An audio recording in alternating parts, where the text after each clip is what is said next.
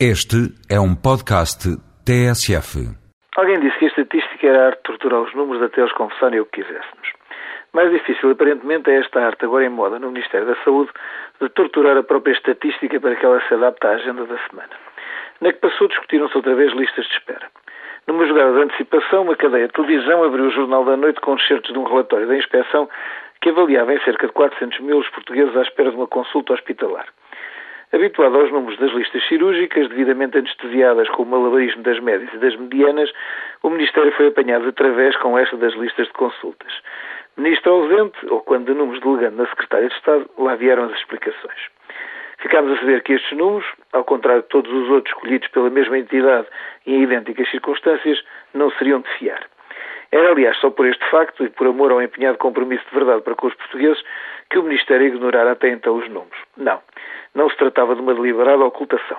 Era mais assim como uma maturação, uma cocção em lume brando ou banho-maria, enfim, de ver se eles depois despremidos diziam outra coisa qualquer. As razões da desconformidade poderiam ser várias. A senhora Secretária de Estado lá tentava encontrar justificações para o acontecimento aziago. Talvez, como eram consultas, alguns estivessem fartos de esperar e tivessem pago do seu bolso. Talvez que alguns, mais apressados ainda, tivessem resolvido falecer, o que em muito diminuiria a sua necessidade de consultas. No dia seguinte, as cadeias de televisão, rádios e jornais diversos davam conta que 19 dos 20 chefes de equipa médica da urgência do Hospital de Faro tinham apresentado o pedido de missão fartos das condições terceiro-mundistas de trabalho. O facto da mesma urgência estar há quase um ano sem chefes de equipa cirúrgica durante o período noturno e o facto de, simultaneamente, o diretor do bloco operatório e dois diretores de serviço igualmente se terem demitido não pareceu incomodar muito a tutela. Esperar-se-ia que, tratando-se do Hospital Central de uma região que abarrota de turistas nacionais e dos outros, se tomariam algumas medidas. Tanto mais quanto os médicos não pediam nada para si, mas apenas que se melhorassem as condições indignas oferecidas aos doentes. Nada disso. O Presidente da RS acusou a Ordem de divulgar a má notícia por estar em campanha eleitoral.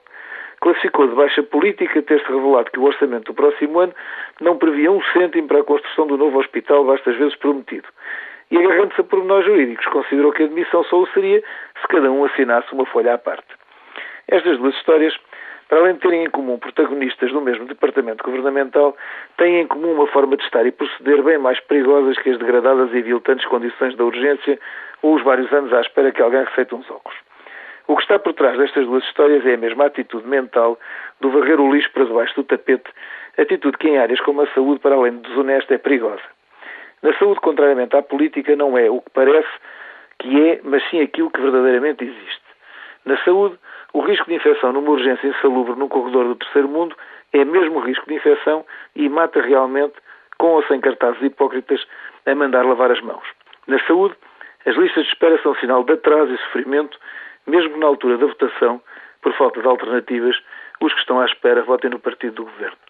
Está talvez na altura, na saúde, se encararem os assuntos de frente e como gente crescida se começar a falar a verdade e procurar soluções de facto.